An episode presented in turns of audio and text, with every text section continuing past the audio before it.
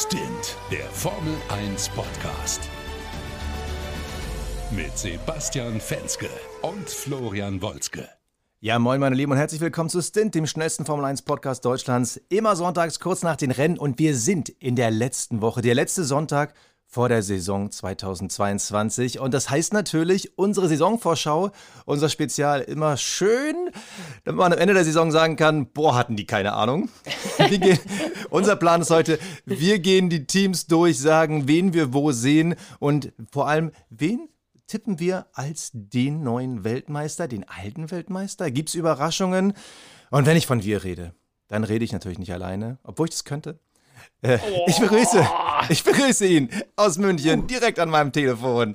Florian Wolzke. Hallo und herzlich willkommen. Ja, du, ich freue mich auch. Äh, geil. Äh, jetzt, jetzt so, jetzt kommt das Fieber so langsam, ne? Wetter gut. Formel 1 geht wieder los, also äh, könnte nicht besser sein. Also etwas besser, ähm, nur falls ihr euch über meine etwas angekackte Stimme wundert. Ich sitze gerade ähm, mit Corona zu Hause. Dementsprechend scheiße, mich hat es jetzt auch erwischt. Und äh, nichtsdestotrotz natürlich, ähm, ja, lass uns reinstarten in diese äh, ja, Saisonvorschau, die wir hoffentlich dieses Mal besser bestreiten als die letzten Male, was dann am Ende des Jahres dann erst rauskommt. Ähm, wir haben uns beide Gedanken gemacht, aber wir haben uns nicht vorher abgesprochen, muss man dazu sagen. Also ja, das ist wichtig. Haben, genau. Also wir haben jetzt tatsächlich uns äh, jeder für sich so ein bisschen Gedanken gemacht, wer sieht welches Team wo. Und äh, ich freue mich jetzt so ein bisschen auf äh, kleine heiße Diskussionen mit dir, Basti, denn ähm, ja, ich könnte mir vorstellen, äh, das wird spannend. Wir sollten vielleicht eine Sache nochmal vorwegnehmen. Äh, wir werden es wahrscheinlich trotzdem 27 Mal sagen, weil wir es jedes Mal 27 Mal sagen. Die Zeiten der Tests, die sind ja. natürlich Schall und Rauch. Das ist äh, ein bisschen Bullshit-Bingo. Und äh, vor allem dieses Jahr, ich finde, die Zeiten sind so unaussagekräftig wie noch nie. Wir werden es trotzdem ein bisschen erwähnen, aber eigentlich ist es Quatsch. Denn wenn ja, wir nur nach den Zeiten gehen vom letzten Testtag, Mick Schumacher, ja, Vize-Weltmeister. Genau. ne, also Platz 1, Max Verstappen, okay, das überrascht mich jetzt nicht so, da würde ich sagen, das ist realistisch. Aber dass Mick Schumacher mit nur einer halben Sekunde Abstand auf Platz 2 landet äh, am dritten Testtag, das zeigt eigentlich, da ist was faul, weil ähm, auch wenn ich Günther Steiner wahnsinnig sympathisch finde, aber ähm, nee, der hat Haas sicherlich nicht komplett äh, umgekrempelt und äh, wird jetzt da um die WM mitkämpfen. Also deswegen, dementsprechend, das zeigt eigentlich ganz gut, dass die, die, die, ja, die, die Zeiten mal wieder so ein bisschen äh, kurios sind, vor allem weil man da eben nicht weiß, wie viel hat der eine getankt, bei welcher Runde, bei, ne, bei welcher Zeit. Dann wurde ja wahnsinnig viel gebastelt. Also oh, ja. äh, Mercedes hat ja an seinem Auto irgendwie unten Teile weggeschnitten und irgendeine Stahlstrebe eingebaut und äh, also da, da, war wirklich viel, viel äh, Garagenbastelei mit dabei, äh, so wie man es irgendwie vor 40 Jahren mal gesehen hat, so gefühlt. Und ähm, das aufgrund verschiedener Probleme. Aber kommen wir alle, kommen wir alle Stück für Stück zu sprechen. Ich würde sagen, wir fangen hinten an, Basti, auch wenn Mick Schumacher auf Platz 2 jetzt gelandet ist bei den Tests. Realistisch muss ich ehrlich gestehen, sehe ich den Haas nicht vor dem Williams. Deswegen würde ich Haas ganz hinten einordnen. Das liegt jetzt aber weniger daran, äh, dass man das jetzt irgendwie an den Zeiten festmachen könnte. Liegt, glaube ich, prinzipiell daran, dass Haas A aktuell, glaube ich, von denen am meisten Probleme noch hintenrum hat. Also neben diesem ganzen Tests und das Auto richtig hinkriegen, da ist jetzt dieses ganze Drama mit Ural Kali. Ähm, äh, Mazepin ist, ist weg, ja, auf dieser, wegen dieser ganzen Russland-Affäre. So, jetzt Kevin Magnussen neu dazugeholt. Das heißt, da ist so viel drumherum um dieses Fahren, gerade bei, dem im, bei denen im Argen, dass ich, dass ich mir vorstellen könnte, dass das auf jeden Fall auch Einfluss auf die Performance hat, weil irgendwie viele Mitarbeiter natürlich auch nicht wissen, ja, öh, was heißt das jetzt irgendwie, der Sponsor ist weg und wie läuft das mit dem Geld und kriegen wir einen neuen Sponsor, wie, wie funktioniert das Ganze? Also, da sind wahnsinnig viele administrative Probleme. Und deswegen würde ich tatsächlich Haas mal ganz hinten einsortieren. Wow, das ist schon der erste Punkt, wo wir uns drastisch unterscheiden. Ähm, grundsätzlich, ich verstehe deine Argumentation. Ich halte es für einen sehr, sehr cleveren Move, Kevin Magnussen zurückzuholen. Das Team kennt ihn, er bringt die Erfahrung mit und ja. auch wenn er in den vergangenen Jahren ja ordentlich Schelte von uns bekommen hat, ich glaube, die Chance auf ein Comeback, das wird ihn motivieren. Wieder bei seinem alten Team zu sein, wird ihn motivieren. Grundsätzlich wenn ich es von den drei schlechtesten Teams vergleiche, hat mich der Haas eigentlich am besten überzeugt. Also meine drei schlechtesten Teams, schlechten Anführungsstrichen die Teams, die ich im Hinterfeld sehe, sind Williams, Alpha und Haas. Und ich muss sagen, da hat mich der Haas eigentlich am meisten überzeugt. Also technische Probleme hatten sie alle, aber das sah mir insgesamt am stabilsten aus, auch wenn alle drei sehr unstabil aussahen. Und mir gefällt die Fahrerpaarung von allen drei Teams am besten. Also Mick Schumacher, talentiert, motiviert, Magnussen mit einem äh, Comeback-Gefühl. Deshalb, mhm. ich habe lange überlegt, ich sehe Williams als schlechtestes Team. Grundsätzlich, Williams riesen Upside gemacht. Die wirken auf mich vom Auto her ähnlich konservativ wie Haas, mhm. aber die überzeugen mich in ihrer Gesamtausstrahlung nicht. Die Zeiten, ja, Schall und Rauch, äh, da war jetzt auch kein riesengroßer Ausreißer mit bei aus meiner Sicht.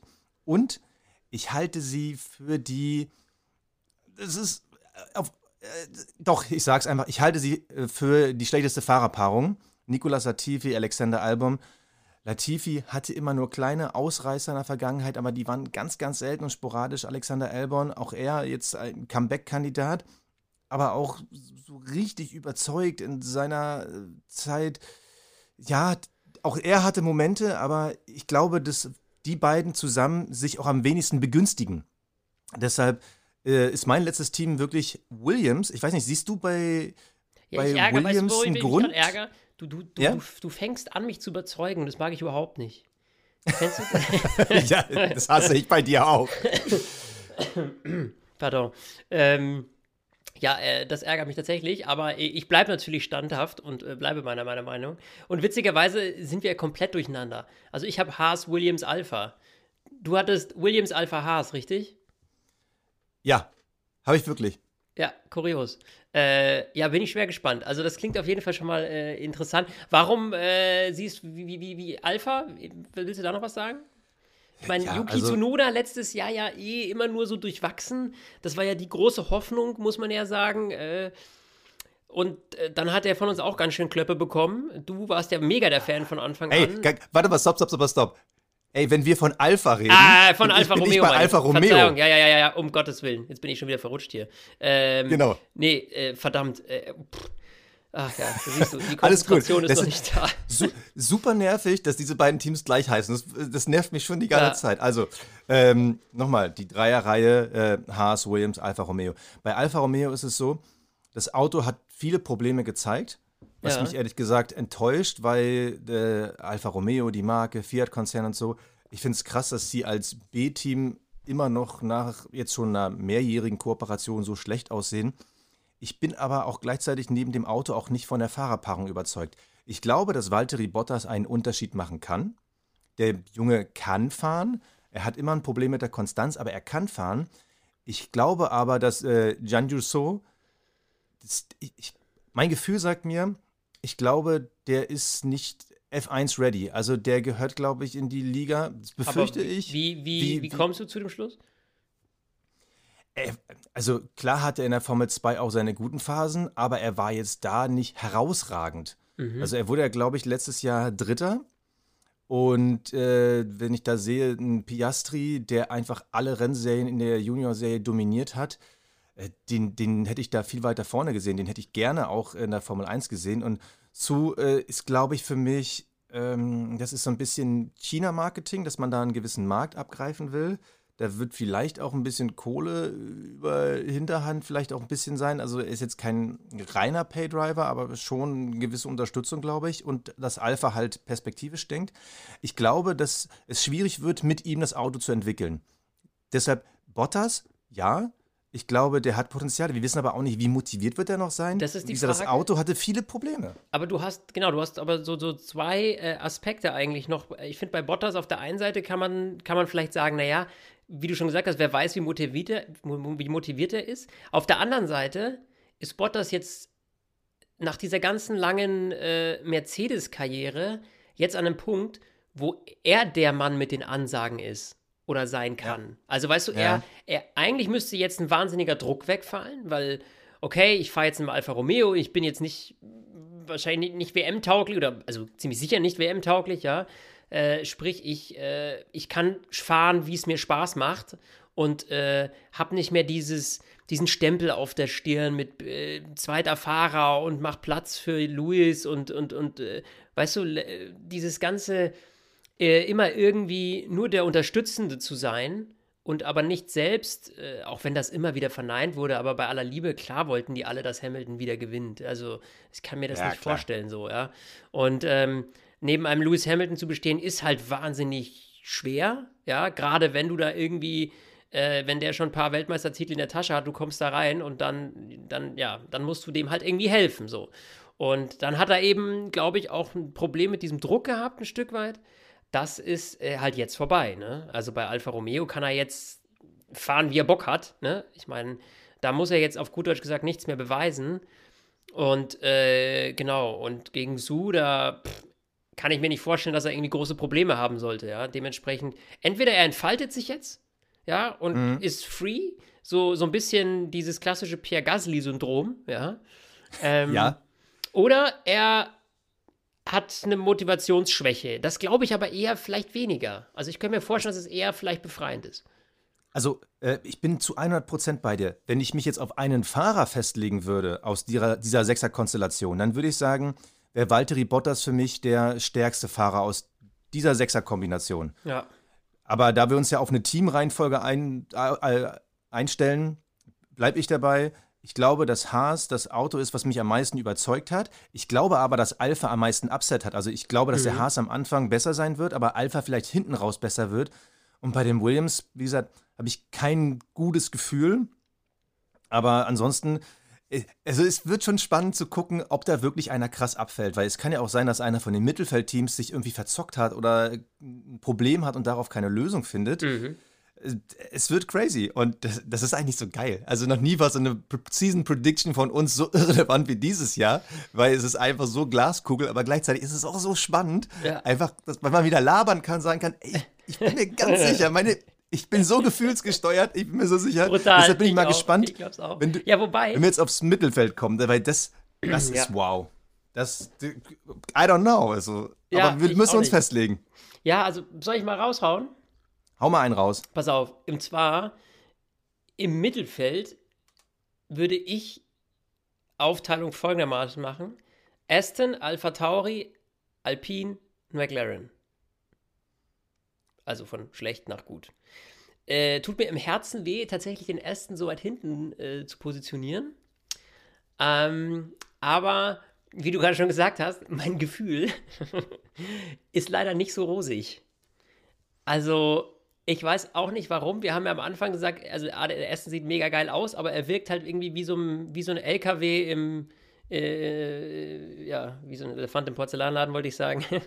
er sieht halt einfach riesig aus, ja, so nicht schnell, ja, so. Und, ähm, ah, ich weiß es nicht. Jetzt bei den Tests, wie gesagt, ja, die Zeiten, alles Bullshit, bla, aber trotzdem war jetzt auch noch nicht so mega perfekt. Und ähm, da sehe ich zum Beispiel eine McLaren halt ganz woanders, ja. Also mhm. da, da habe ich deutlich mehr, deutlich mehr Perspektive, glaube ich. Also ich bin der Hinsicht komplett bei dir. Ähm, ich finde, dass der Aston einfach zu konservativ aussieht. Also ja. der sieht ja fast aus wie ein Auto vom letzten Jahr. Und wir sehen ja bei den Extrementwicklungen, wo wir auch nachher nochmal bei Red Bull und Mercedes drauf zu sprechen kommen, da sieht der Aston einfach uninspiriert aus. Ich glaube, dass Aston gezwungen sein wird, äh, viel, viel früher, viel schneller krassere Updates zu bringen. Ähm, grundsätzlich von der Stabilität her waren sie ganz in Ordnung. Ich bin ähnlich bei dir, aber ich würde noch einen Tausch machen. Mein, mein, mein Gefühl, mein Eindruck war so ein bisschen, ich könnte mir auch vorstellen, dass Alpine und Aston Martin auf einem Niveau sind mhm. und der Alpha Tauri mit dem McLaren. So, und da würde ich mich, da kann ich mich nicht mal auf den Platz festlegen. Also, äh, Aston Martin und Alpine wären der hintere Teil des Mittelfelds. Warum? Also, Aston Martin haben wir gerade schon gesprochen, das Auto überzeugt nicht, die Fahrer überzeugen schon mehr. Und bei Alpine, oh, also ich glaube, dass auch da das Auto, das hat mir zu wenig dieser Extreme. Jetzt muss man natürlich sagen, umso extremer das Auto entwickelt ist, siehe Mercedes, desto mehr Komplikationen hast du. Aber irgendwie hat dieser Alpine auch, auch da so die, das richtig überzeugend, dass man gesagt hat, oh, man hat es aber gesehen, der ist in den schnellen Kurven gut, der ist in den langsamen Kurven gut oder ist einfach gerade gut, sehe ich als schwierig und dann sehe ich auch immer noch das Motorenproblem als sehr ausschlaggebend. Die sind halt mit Renault tendenziell im Nachteil. So, was das Thema Entwicklung geht, was das Thema strategischer Austausch mit anderen Teams angeht. Da sind sie halt echt im Nachteil. Und da glaube ich, im Laufe der Saison hat Aston Martin mit der besseren Befeuerung im Heck auch eher die Chance, Upsides zu schaffen. Also das heißt, die radikaleren Umbauten, der tendenziell bessere Motor. Ich glaube, auf die Saison gesehen, würde ich den Aston sogar vor dem Alpine sehen. Ich glaube, am Anfang wird es aber andersrum sein, dass der Aston äh, der schlechtere Wagen ist. Mhm. Ähm, ich, ich, es, ist, es ist so schwierig. Und die spannende Frage ist natürlich auch bei Alpine. Natürlich, wir beide sind Alonso-Fanboys. Das, das, das ja, braucht man nicht zugeben, das wissen die Leute. Also, also, die Frage ist, wie lange kann der noch auf dem Niveau mithalten? Ja, er ist jemand, der sein Leben so konserviert wie kein anderer. Aber wir dürfen auch eine Sache nicht vergessen. Der Junge wird dieses Jahr 41. Ja, er, er fährt wie ein 22-Jähriger, aber die Frage ist wirklich, wie lange kann er noch mithalten? Wie lange kann er einem Team mehr geben? Und mein Gefühl sagt mir, mit 41, da kommen wir doch irgendwann an eine Grenze. Deshalb zum Saisonende sehe ich den Alpine als schwächstes Mittelfeldteam. Aber jetzt bin ich mal gespannt. Jetzt haben wir ja beide tendenziell ich weiß nicht, willst du was noch zu dem Alpin sagen? Du hattest jetzt noch zu denen gar nichts gesagt? Nee, also ich hätte auch nur gesagt, also die, das, da würde ich dir noch so ein bisschen widersprechen, vielleicht mit, mit, ähm, mit Fernando Alonso, weil äh, wie oft haben wir schon gesagt, irgendwann muss ja mal gut sein, man muss wissen, wann sein Zenit erreicht ist, pipapo. Ja. So, und er, er, lehrt uns einfach jedes Mal eines Besseren. Also wie krank er einfach auch letztes Jahr äh, äh, da performt hat. Sorry, aber da muss ich sagen, ich glaube, dass in vielen Dingen vor allem auch diese Erfahrung den ganz vielen sehr jungen Fahrern, die wir auch dieses Jahr im Feld haben, äh, schon, äh, jetzt weiß ich nicht mehr, wie ich den Satz angefangen habe, also dass, man, dass er damit schon überzeugen kann. Weil gerade wenn es, weißt du, um so trickige Überholmanöver, den, den Gegner sich hinlegen und sowas, ja, das sind ja Sachen, die erfordern sehr viel Köpfchen. Und da kommt ihm natürlich seine Erfahrung zugute. Deswegen, ich glaube, dass er auch einen Teil seiner vielleicht körperlich nicht so starken Konstitution wie die eines 23-Jährigen oder was, dass er die wettmachen kann durch eben hm, schlichte Synapsen äh, in der Birne. Ja, also ich glaube, dass er da schon noch Vorteile hat. Äh, absolut. Das äh, ist ein Totschlagargument. Auf der anderen Seite ist es halt dieses Jahr extrem viel Umstellung. Also das äh, Proposing, also dieses Bouncing, dass das Auto äh, äh, vibriert, ähm, die neuen Reifen, die ganze neue Aerodynamik und so. Ja, er hat die Erfahrung, aber wiederum hat keiner die Erfahrung mit dieser Art von Autos. Und da ist halt das Spannende auch, wie die kognitiven Fähigkeiten im Alter sind. Ich, ich will Alonso nicht schlecht reden, um Gottes Willen. Ähm, ja. Ich, ich sehe nur aus meiner Sicht, das könnte ein Nachteil werden. Auf der anderen Seite ist es immer gut, einen zweifachen Weltmeister im Team zu haben, der sich aufopfert. Ich sage nur letztes Jahr, äh, als Ocon das Rennen gewonnen hat, ähm, wo Alonso sich quasi geopfert hat und gesagt hat, ey, macht mit mir alles, aber Hauptsache Esteban gewinnt das Rennen. Das ist super, so einen zu haben. Deshalb äh, freue ich mich auch. Aber siehst du denn den Alpine in der Nähe von Aston Martin oder glaubst du, dass. Naja, also ich sehe. Also schließt du dich mir an? Nee. Frage. Nee, weil ich habe ja den Alpha Datauri noch dazwischen. Also ich glaube, dass der Alpine, oh. ja, ähm, tatsächlich, äh, ich, ich traue dem was zu. Ich traue dem was okay. zu. Und ich. Äh, okay. Aber das ist wieder so ein Gefühlsding, ja, so wie alles irgendwie bei, bei in dieser Saison, wo ja irgendwie äh, ja auch viele noch gar nicht so richtig mit voll offenen Karten gespielt haben, wo noch Umbaumaßnahmen stattfinden bis zum ersten Rennen in Bahrain. Darf man auch nicht vergessen, also bis äh, kommenden Sonntag. Dementsprechend mh, hm, bin ich da äh, tatsächlich, bleibe ich dabei. Also Aston, Alpha Tauri, Alpine, McLaren. Und McLaren deshalb, weil also A hat McLaren, glaube ich, einen super geilen, äh, also rein optisch schon mal einen sehr geilen Wagen hingesetzt. Und äh, ja, auch äh, auch fahrertechnisch, finde ich, sind die, sind die auf einem, auf auf sehr guten Level. Ähm, und ich kann mir nicht vorstellen, also die haben, glaube ich, das beste Gesamtpaket, so ausgedrückt, ja, was Auto und Fahrer angeht. Ähm, ja, ist halt die Frage, ach, Mittelfeld ist immer schwierig. Also ich finde, das haben wir letzten Jahren Ich muss gesehen. mal was nachfragen. Ja. Mit beste Gesamtpaket im Mittelfeld oder von allen Teams? Im Mittelfeld. Wieso von allen Teams? Okay. Nee, weil du sagst, die haben für mich das beste nee, Gesamtpaket. im Mittelfeld. Von den vier, ja, über die okay. wir jetzt sprechen, ne? weil wir haben ja die gleichen vier im Mittelfeld. Also da sind wir uns schon mal einig. Ja. äh, und dementsprechend von den vieren haben die die besten Fahrerpaarungen. Ne? Ja. Genau. Ähm, jetzt weiß ich, dass wir nicht gleich aufliegen werden, Basti. Du meinst jetzt, dass äh, bist du jetzt, sind wir jetzt noch beim Top-Teams des Mittelfelds oder bist du schon an der Spitze? Also ich, ich würde schon gerne nochmal äh, in den Ring werfen, welche Chancen du Alpha Tauri ausrechnest, auch dieses Jahr wieder so als Überraschungskandidat fürs Podium aufzutreten. Ja. Weil vor, vor allem Pierre Gasly, der hat das ja in den letzten Jahren immer mal wieder gezeigt. Ja. Wo, also, wo siehst du die? Ich glaube, dass das kann, das kann, das kann vielleicht passieren, wenn wir wieder Chaosrennen sehen werden, ja. Aber ich muss ehrlicherweise gestehen, dass das natürlich letztes Jahr äh, auch ein Stück weit an der Performance des Autos lag, dass sie das dann machen konnten. Ich kann mir aber ehrlich gesagt nicht, also das waren ja Ausnahmesituationen. So, dass der mal aufs Podium kommt, ja, das mag sein.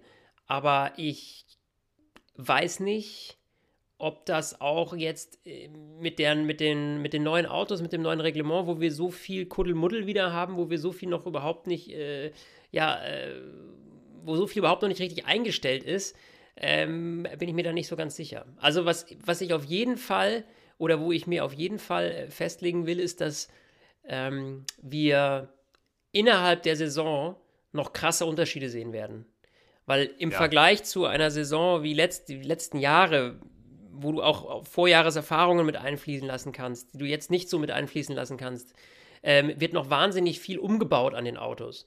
Und das auch eben innerhalb der Saison. Und da kann es auch schon mal nochmal zu Platzwechseln kommen, weil plötzlich ein Gadget ans Auto gebastelt wurde oder umgebaut wurde, das eben jetzt für, für eine bessere, deutlich bessere Performance sorgt, ja.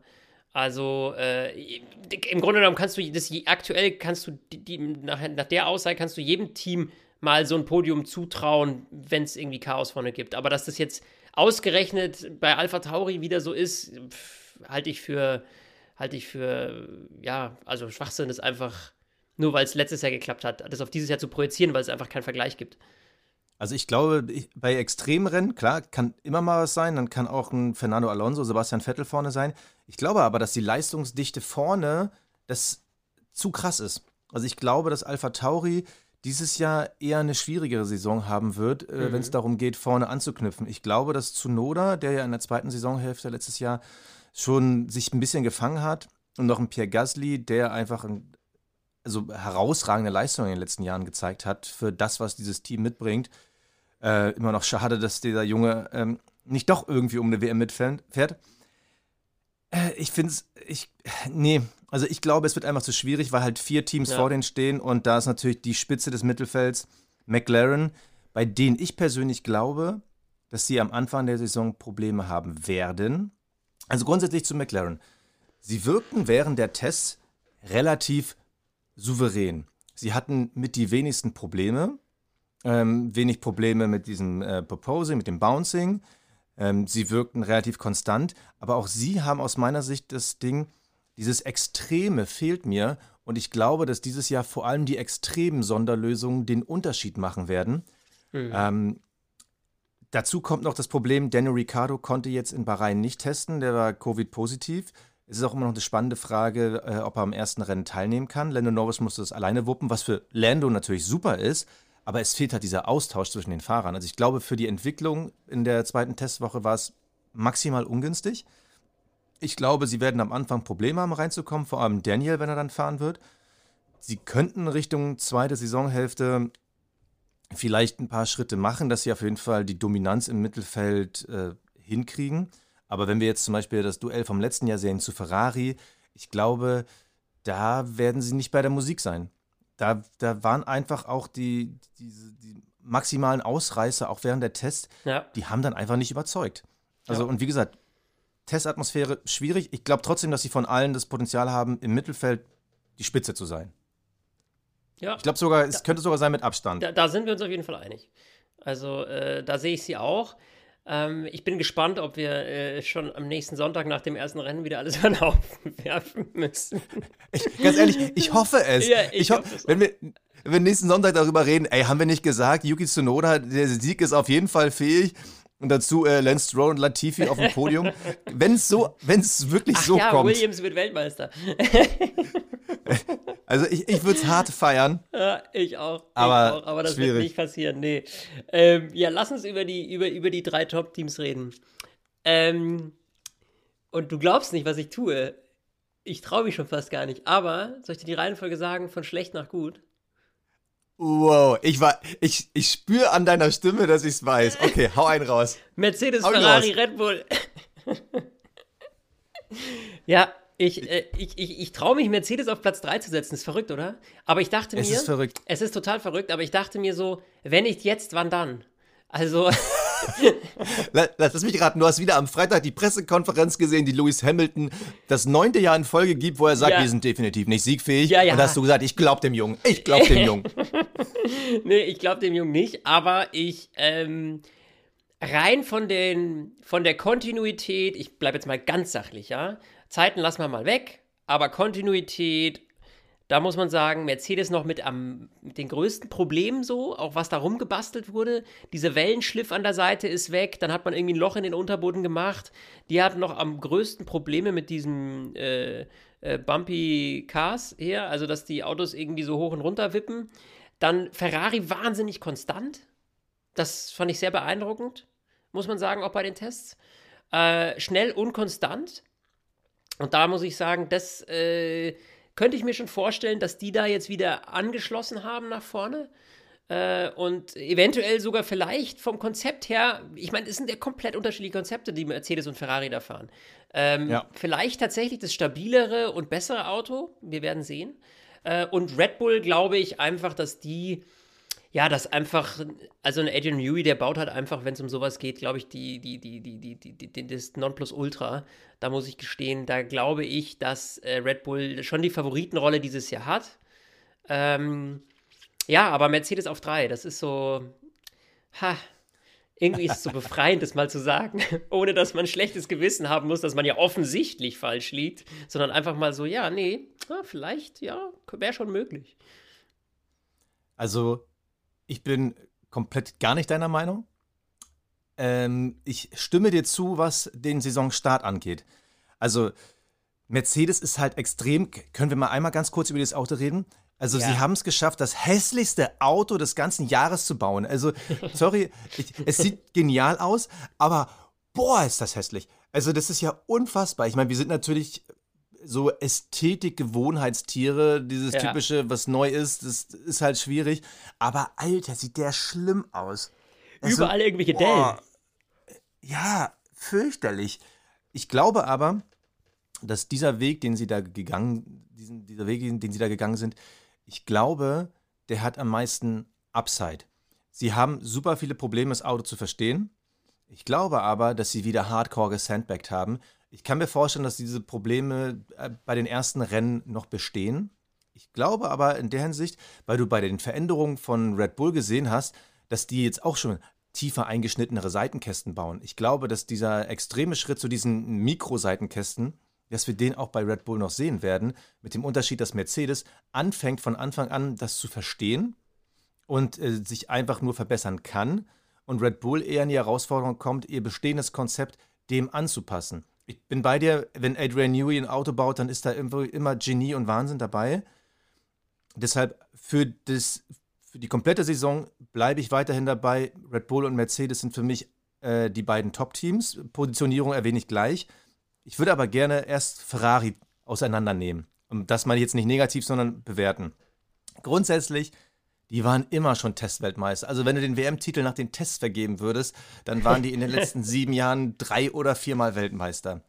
Ich glaube, ähm, dass dieses Aerodynamik-Konzept, was sie bei den Seitenkästen haben, diese Sprungschanze, die ja auch schon mehrfach als Meme im Internet benutzt wurde, ich glaube, dass die sehr radikal ist, sehr innovativ, aber ihnen am wenigsten die Möglichkeiten lässt, andere Sachen auszuprobieren, wie zum Beispiel das, was Red Bull macht, nämlich diese, diese schmalen Seitenkästen von Mercedes zu kopieren. Ich glaube, dass sie da die meisten Probleme haben werden, sich da anzupassen, weil das Auto ist schon besonders. Es kann sein, dass es am Anfang funktioniert. Ich glaube aber hinten raus wird es eine Herausforderung, weil dann die Umbauten zu radikal werden. Es okay. kann auch sein, dass ich mich irre und der Ferrari deshalb aufgrund der besonderen Bauten vielleicht sogar WM-Kandidat Nummer 1 werden wird nach fünf Rennen. Ich glaube aber, dass ihre Variante, sich anzupassen und äh, ähm, das Team hat ja selber gesagt, wir wollten dieses Jahr radikal sein, wir wollten verrückt sein, weil wir haben nichts zu verlieren. Wir sind Ferrari, wir wollen gewinnen und wir dümpeln seit Jahren da im Niemandsland rum. Ich glaube, das wird dir am Anfang helfen. Am Ende raus wird es schwierig. Und jetzt meine Prediction. Ich sehe am Ende des Jahres Ferrari auf 3, Red Bull auf 2 und Mercedes auf 1. Oh, du bist so langweilig. Ich bin nicht langweilig. Mercedes ist letztes Jahr WM-Zweiter geworden. Was ist denn los mit dir?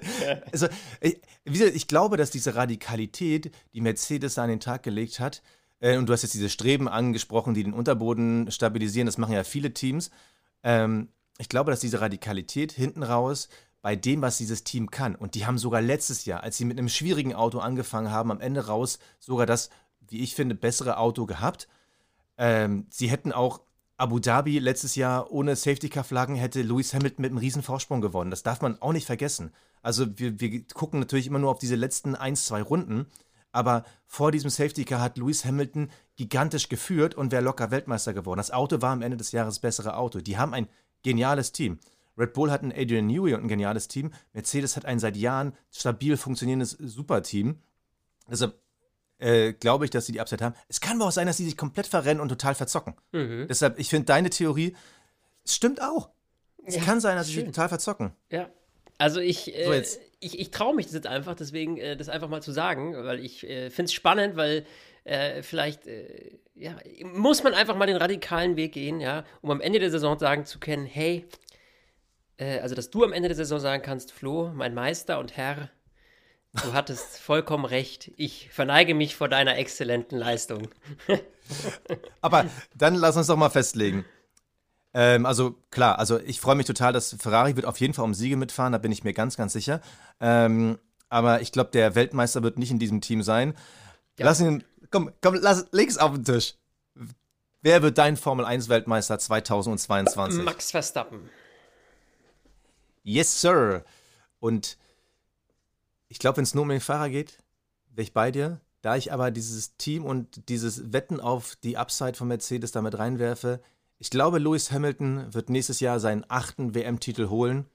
Und dann gehe ich sogar so weit, wenn der Abstand ganz knapp war, dass er dann sogar aufhört. Ja, wenn er den achten hat, hört er auf. Glaube ich auch. Aber außer der Abstand ist gigantisch. Wenn die, ich sag mal, wenn die jetzt die WM holen auf dem Niveau von vor drei Jahren, mit irgendwie ja, ja, fast 100 Punkten Vorsprung. Ja, dann, dann sagt er sich, komm, dann setze ich noch einen drauf, genau. Ja, ja. Aber, aber, wenn er so wie letztes Jahr Max Verstappen Weltmeister wurde, dieses Jahr Weltmeister wird, dann hört er auf. Und dann wäre es sein achter Titel. Ich glaube aber, das wird, das wird dieses Jahr so geil. Ich habe noch nie so Bock gehabt auf eine Formel 1-Saison. Wir hatten letztes Jahr schon so viel Bock wie noch nie. Ja. Und an der Stelle wollen wir über unseren heutigen Werbepartner sprechen. Das ist Clark, die Versicherungs-App. Und äh, eins kann ich euch sagen, hat uns schon eine Menge Geld gespart und kann euch auch noch ein wenig Geld in Form von Gutscheinen einbringen. Wie das erklären wir euch gleich. Vorher, Basti, schon mal Urlaub geplant dieses Jahr bislang? Äh, ja, äh, ich hole im Sommer Urlaub nach, der durch Corona ausgefallen ist. Da, zum Glück kamen die uns entgegen, haben uns noch einen Gutschein gegeben und so. Äh, schwierig ja, Glück gehabt, ne? Weil du weißt ja, äh, kann teuer werden, äh, wenn ja. man jetzt irgendwie krank wird oder irgendwas ist und man kann dann nicht in Urlaub fahren und wenn man dann keine Reiserücktrittsversicherung hat, äh, ja, ja, ja, ja. Aber äh, die sind ja auch meistens sauteuer und irgendwie manchmal, da kriegt man auch nur einen Teil des Geldes zurück und sowas. Und damit man bei diesem ganzen Chaos nicht den Überblick verliert, ähm, mein Tipp, bevor ihr äh, und du, Basti, jetzt noch einen Urlaub bucht, äh, schaut lieber mal bei Clark rein. Ja, denn Clark ist dein digitaler Versicherungsmanager. Also zur Vorstellung, eine äh, App, beziehungsweise könnt ihr es auch am Rechner benutzen. Und da ist einfach alles drin zum Thema Versicherung. Ausgebildete Versicherungsexpertinnen und Experten, die euch äh, kostenfrei und persönlich beraten. Ihr habt all eure Verträge in der Übersicht, könnt ihr eure Schäden melden. Und das Geilste, durch die beste Funktion, per Push-Benachrichtigung aufs Handy bekommst du die Infos für deine Kündigungsfristen. Ich meine, normalerweise denkt man ja immer einen Tag, ich nachdem man hätte kündigen müssen, dran. Ja, und äh, das, das ist halt vorbei. Clark informiert ja. dich jetzt und das, ich finde es mega. Ja, ich finde es super. Mega die Bereicherung und ähm, jetzt zu den Gutscheinen, die ihr bekommen könnt. Und zwar, wenn ihr einfach euch anmeldet bei clark.de für Deutschland oder goclark.at für Österreich und dann bei der Registrierung den Gutscheincode STINT äh, großgeschrieben äh, eingebt, dann bekommt ihr, wenn ihr eine Versicherung von euren bestehenden Versicherungen hochladet, 15 Euro Gutschein. Wenn ihr zwei Versicherungen hochladet, gibt es 30 Euro Gutschein. Das heißt, ihr äh, müsst einfach nur was hochladen und nicht mal was kaufen und kriegt dafür was. Also äh, kann man eigentlich nicht viel falsch machen. Äh, klickt euch mal rein, wie immer. Ihr wisst alle Infos dazu in unseren Show Notes. Wenn wir jetzt mal ein bisschen allgemeiner nochmal so auf die Tests gucken, auf die Autos gucken, was hat dir irgendwie am meisten gefallen, was du irgendwie gesehen hast? Wo hast du gedacht, so, ey, das ist, das ist irgendwie cool, das ist irgendwie. Naja, also die, die, das, was ich äh, A schon mal nicht schlecht finde, ist, dass wir äh, auf der einen Seite sind wir gar nicht so viel langsamer geworden durch die Autos. Also das, was man ja. ursprünglich mal angedacht hatte mit über fünf Sekunden oder was. Also allein wenn man sich jetzt schon nur die Testzeiten anguckt, ja, und da wissen wir, dass da noch deutlich mehr drin ist, äh, liegt Max Verstappen gerade mal knapp drei Sekunden hinter äh, dem Rekord jetzt zum Beispiel hier in, äh, in Bahrain. Also der hat 1,28,9 hat der damals ähm, gefahren äh, in, äh, letztes Jahr in Bahrain. Und jetzt bei den Tests waren es 1,31,7. So, das heißt, wir haben da irgendwie aber, knapp. Aber C5, ne? Genau. Der ist auf ja, den ja. Supersoft gefahren und die sind ja da nicht. Wobei man sagen muss, dass der C5 und der C4, also zumindest laut Pirelli, jetzt auf der Strecke gar nicht so einen großen Unterschied gemacht hat, äh, haben, äh, weil äh, man die Performance des C5 auf dieser Strecke gar nicht so ausfahren kann. So, hm, sprich, okay. ähm, das ist ja immer streckenabhängig, ne? weil zum Beispiel werden ja jetzt auch am nächsten Wochenende nur C1, 2 und C3 zur Verfügung gestellt äh, von Pirelli. Äh, also die härtesten drei Mischungen. Dementsprechend, ja, muss man sagen, also ich glaube, ähm, dass da noch einiges drin ist. Also, dass da nochmal eine Sekunde rauszuholen ist oder was. Und dann haben wir am Ende einen Unterschied von zwei Sekunden. So, pff, auf manchen Strecken vielleicht auch weniger, mal ein bisschen mehr. Das ist natürlich auch immer abhängig von der Strecke. Bei den schnellen Kurven wissen wir, dass das 2022er Auto sehr gut ist, ne, weil du eben diesen Ground-Effekt hast. In langsamen Kurven wirkt der weniger. Das Auto ist schwerer, sprich, da äh, mit Strecken mit vielen langsamen Kurven werden wir wahrscheinlich nicht ganz so schnell sein. Aber was ich dann, dann neben dem Aspekt äh, auch super äh, spannend finde, ist eben, also das hat Max Verstappen auch schon gesagt, dass eben dieses Hinterherfahren, man merkt zwar einen Abtriebsverlust, aber äh, das Auto bleibt nach wie vor fahrbar, weil du hast eben auf dem Heck und am, in der Front hast du den gleichen Verlust sozusagen. Früher war das immer entweder ein Untersteuern, Übersteuern oder das immer Theater, weil die Balance dann nicht mehr gestimmt hat. Und dieses Problem ist wohl jetzt dadurch behoben. Das war zumindest die Aussage von Max Verstappen. Und das finde ich sehr, sehr wichtig, äh, weil das ja eines der Kernkriterien überhaupt für diese Reglementänderung war. Hinterherfahren, vereinfachen, um das Feld auch auf äh, Kämpfen auf der Strecke, äh, um das Kämpfen auf der Strecke besser zu machen, den Rad-an-Rad-Kampf. Und da bin ich, ja, da bin ich, bin ich äh, schwer gespannt drauf, wie das dann letztlich dann im Rennen auch wirklich wird, äh, wie dann die Überholmanöver werden. Und ich bin echt gespannt auf die Statistiken auch, was die Zahl der Überholmanöver angeht. Oh ja. Ja. Ich, ich glaube, da werden wir Allzeitrekorde erleben. Ich, ich muss sagen, ich interessiere mich auch so für ein bisschen so diese kleinteiligen Sachen auch mal außerhalb des Rennens. Und wir haben es ja ab diesem Jahr so, dass wenn Teams technische Neuerungen an die Strecke bringen, dass sie in so einer Art Media Presentation die vorstellen müssen.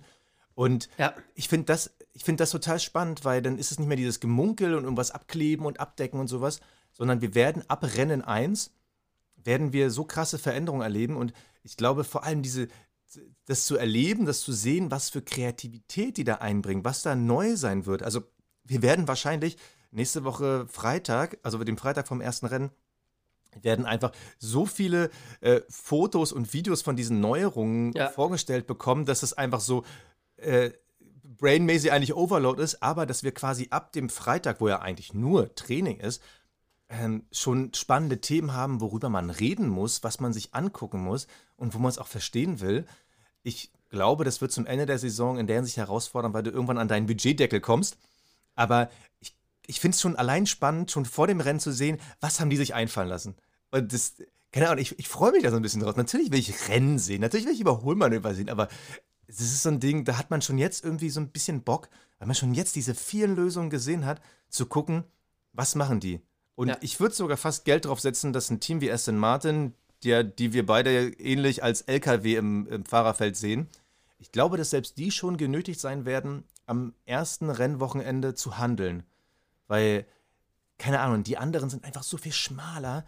Ich kann mir nicht vorstellen, dass die ihr Konzept lange durchhalten können.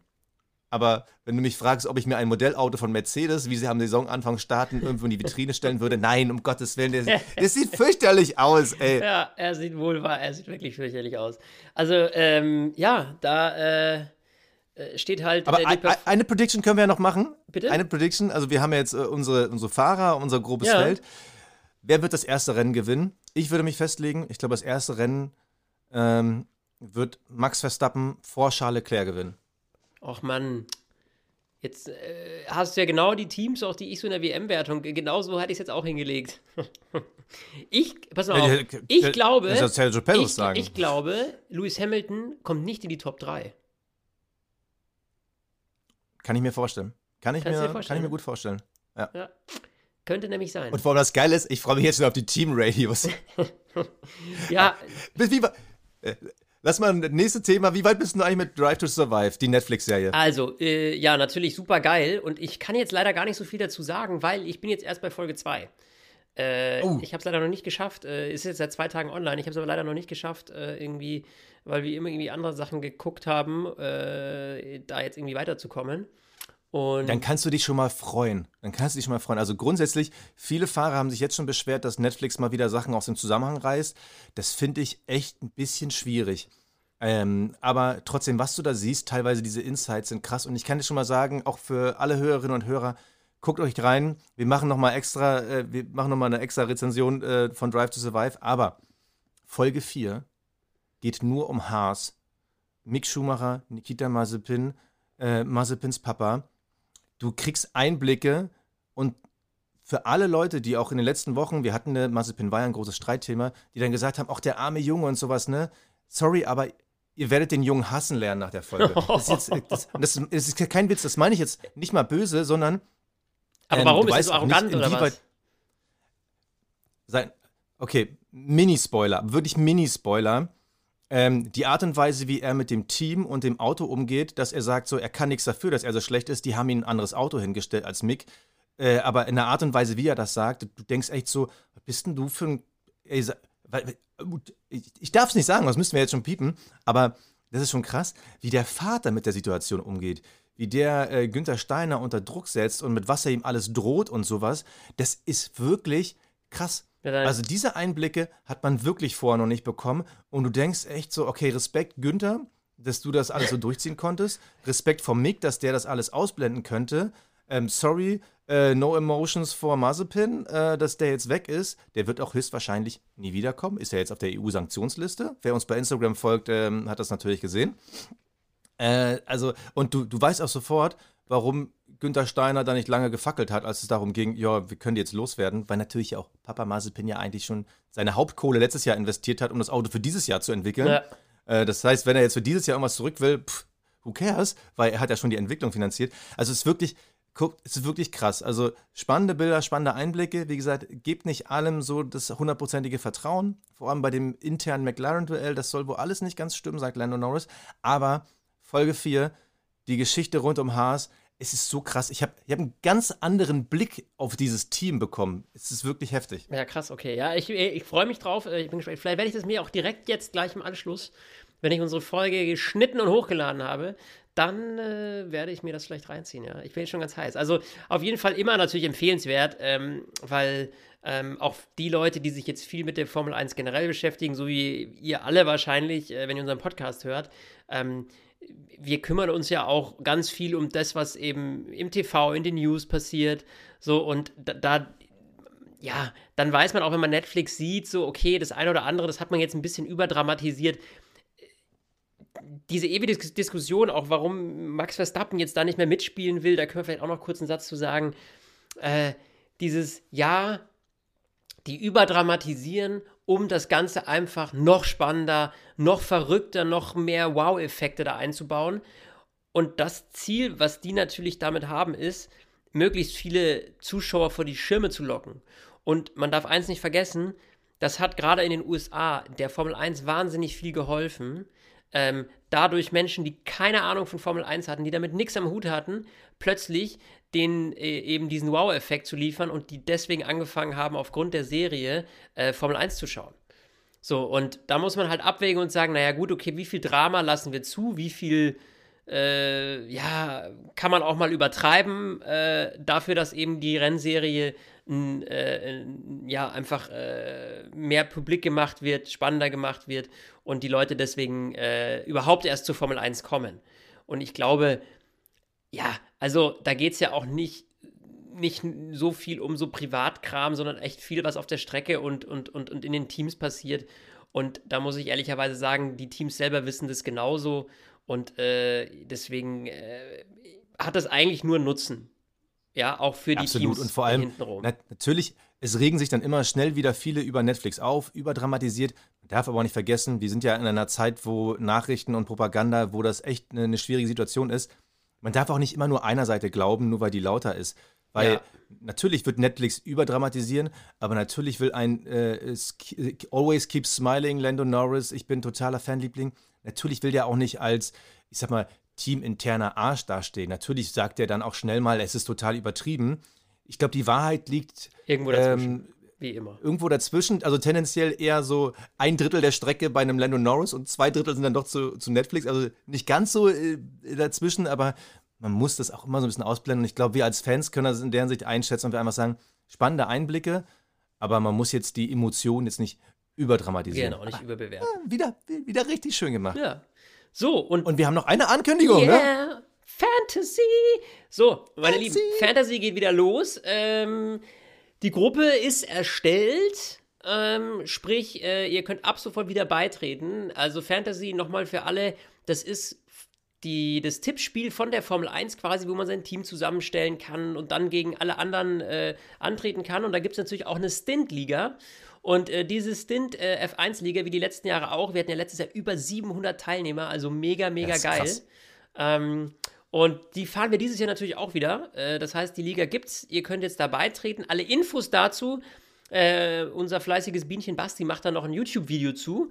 Das heißt, äh, schaut gerne mal. Äh, morgen ist das, glaube ich, drin, Basti. Also am Montag. Mo Montag bis Mittag. Montag haben wir bis alle Mittag ist das äh, online. Äh, da erfahrt ihr in, in so einer Art Tutorial, äh, wie das Ganze funktioniert, wie ihr mitmachen könnt. Ähm, das kostet natürlich nichts. Also, das ist von der Formel 1 komplett kostenlos von Formula1.com. Und äh, da erstellt ihr euch einen Account, äh, loggt euch dann mit einem Liga-Code in unsere Liga ein. Und dann seid ihr da mit drin. Ja, und dann äh, könnt ihr da gegen uns und die ganze Stint-Community antreten. Also ich würde mich freuen, wenn wir wieder mindestens mal über 700 werden. Äh, also ich hoffe, wir knacken vielleicht dieses Jahr sogar mal die 1000. Würde ich mich sehr freuen. Also macht alle mit, gibt auch wieder was zu gewinnen. Wie immer verraten wir erst, wenn es soweit ist, quasi am Ende. Ne? So, und Weil wir, uns, weil wir uns noch was ausdenken müssen, ne? ja, wie immer. Wir diesmal denken uns jedes Jahr nämlich erst während der Saison aus, was es dann zu gewinnen gibt. Das ist so richtig schlecht. Ja aber, ja, aber stell dir mal vor, wir würden jetzt hier äh, ein Original äh, Ferrari im Maßstab 1 zu 1 so als Siegerauto Ja, der sieht ja präsentieren. ganz anders Ferrari nur. Ja, der sieht am Ende anders aus. Ferrari wird nur Platz 7 und dann sagen die Leute, was soll ich denn jetzt hier mit so einem sieben Ja, platzierten Ferrari in meinem Wohnzimmer? Das ist doch, ist doch Mist. Scheiße. Will doch keiner haben. also, Oh Leute, ey, Äh, genau. ich bin so maximal hyped. Genau. Wir wollen natürlich auch eure Meinung haben. Schreibt uns bei Instagram, wir schreiben doch mal unsere Predictions da auf. Wir wollen natürlich auch eure Meinung haben. Wen seht ihr wo? Wo widersprecht ihr uns? Wo glaubt ihr, ah, okay, der, der Flo oder der, der, der Sebastian, die hatten da irgendwie einen Punkt. Schreibt uns da gerne eure Meinung. Wir lesen das total gerne und mittlerweile, wie krass da diskutiert wird. Ich, es ist schon heftig. Also das Handy, bup, bup, bup, Ja, die ständig irgendwelche. Pop-ups. Es ist mega. Ihr erfahrt da die Infos zu Fantasy. Krass. Flo, ey, nächste Woche geht's los. Ey, es geht los. Ich freue mich so. viel Spaß. Tschüssi. Stint, der Formel 1 Podcast.